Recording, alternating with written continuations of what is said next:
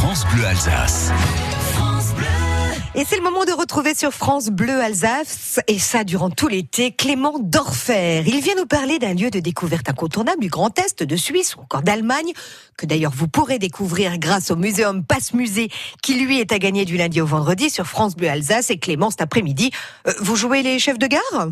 Tout le monde à bord et c'est parti direction le plus grand musée ferroviaire d'Europe. Emmenez-y votre casquette et votre sifflet et vous vous glisserez vous aussi dans la peau d'un chef de gare et découvrirez plus d'une centaine de véhicules de collection, le tout sur 60 000 mètres carrés. Il y a des trains actuels bien entendu, mais aussi des modèles plus anciens. Le plus vieux de l'expo date de 1844. Il aurait pu accueillir le grand-père de votre grand-père de votre grand-père, rendez-vous compte vous verrez des locomotives à vapeur, un wagon-restaurant ayant appartenu à un train Europe Express, mais aussi de nombreuses pièces d'équipement d'époque.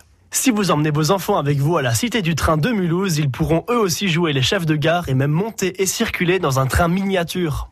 La Cité du Train, c'est trois espaces d'exposition, le parcours spectacle, les quais de l'histoire et le panorama ferroviaire.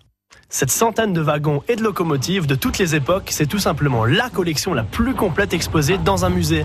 Bien évidemment, on peut s'y rendre en train depuis Strasbourg et Belfort. Départ dans 5 minutes. Chouchou, c'est le train. Merci Clément Dorfer. À demain pour une autre visite, 16h15 sur France Bleu Alsace.